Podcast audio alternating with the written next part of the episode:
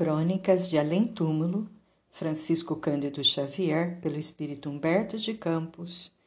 Número 31, O Elogio do Operário. 1 de maio de 1937. Às portas do céu bateram um dia um político, um soldado e um operário.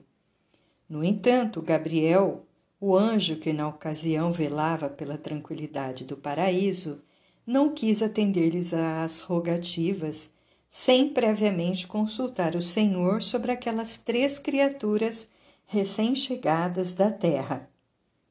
Depois de inquiri-las quanto às suas atividades na superfície do mundo, procurou o mestre a quem falou humildemente: Senhor, um político, um soldado e um operário vindos da terra longínqua desejam receber vossas divinas graças, ansiosos de gozar das felicidades celestes.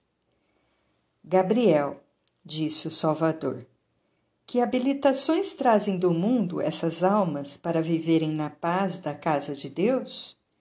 Bem sabes que cada homem edifica com a sua vida o seu inferno ou o seu paraíso. Vamos, porém, ao que nos interessa que fez o político sobre a terra?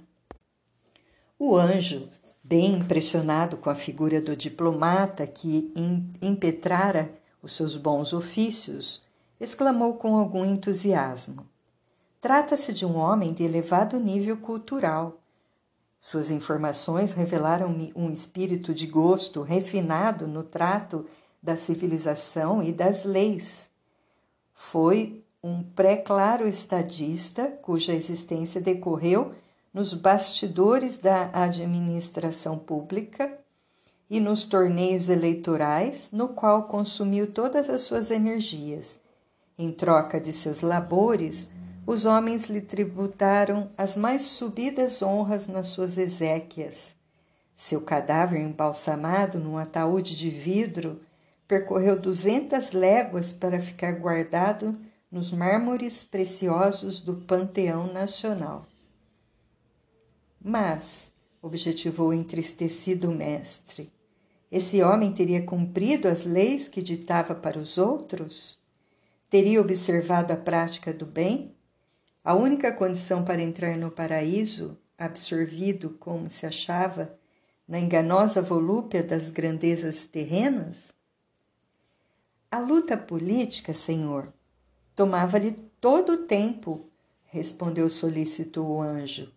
Os tratados jurídicos, as tabelas orçamentárias, as fontes históricas, as questões diplomáticas, os compêndios de ciências sociais não davam lugar a que ele se integrasse no conhecimento da vossa palavra.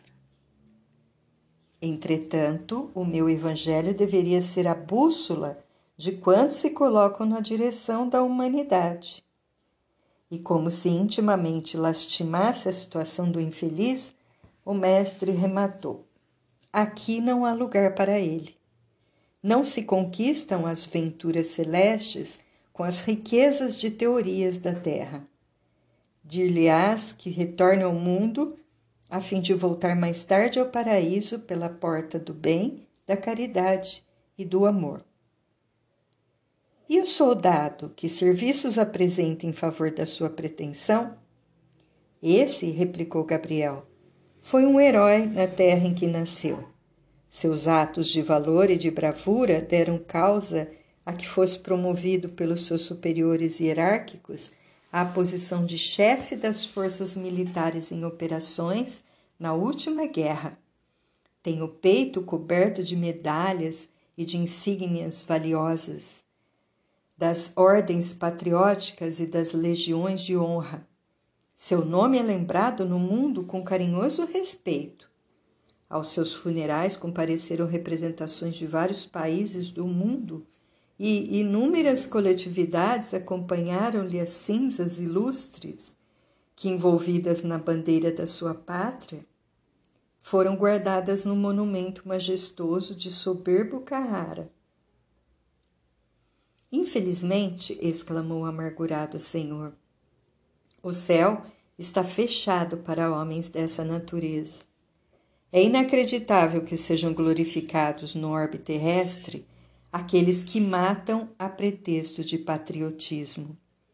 Nunca pus no verbo dos meus enviados no planeta outra lei que não fosse aquela do amai a Deus sobre todas as coisas e ao próximo como a vós mesmos.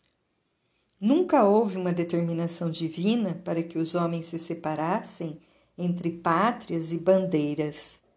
De sul a norte, do oriente ao ocidente, todos os espíritos encarnados são filhos de Deus e qualquer deles pode ser meu discípulo. Os homens que semeiam a ruína e a destruição não podem participar da tranquilidade do paraíso. E o operário? Que fatos lhe justificam a presença nas portas do céu? Esse, elucidou Gabriel, quase nada tem a contar dos seus amargurados dias terrestres.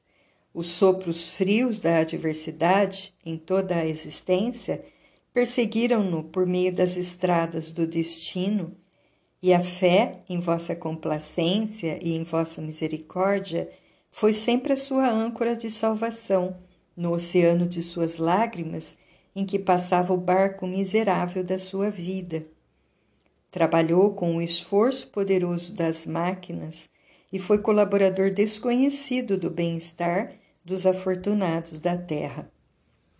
Nunca recebeu compensação digna do seu trabalho e consumiu-se no holocausto à coletividade e à família. Entretanto, Senhor, ninguém conheceu as tempestades de lágrimas do seu coração afetuoso e sensível nem as dificuldades dolorosas dos seus dias atormentados no mundo. Viveu com a fé, morreu com a esperança, e o seu corpo foi recolhido pela caridade de mãos piedosas e compassivas que o abrigaram na sepultura anônima dos desgraçados. O céu pertence a esse herói, Gabriel, disse o mestre alegremente.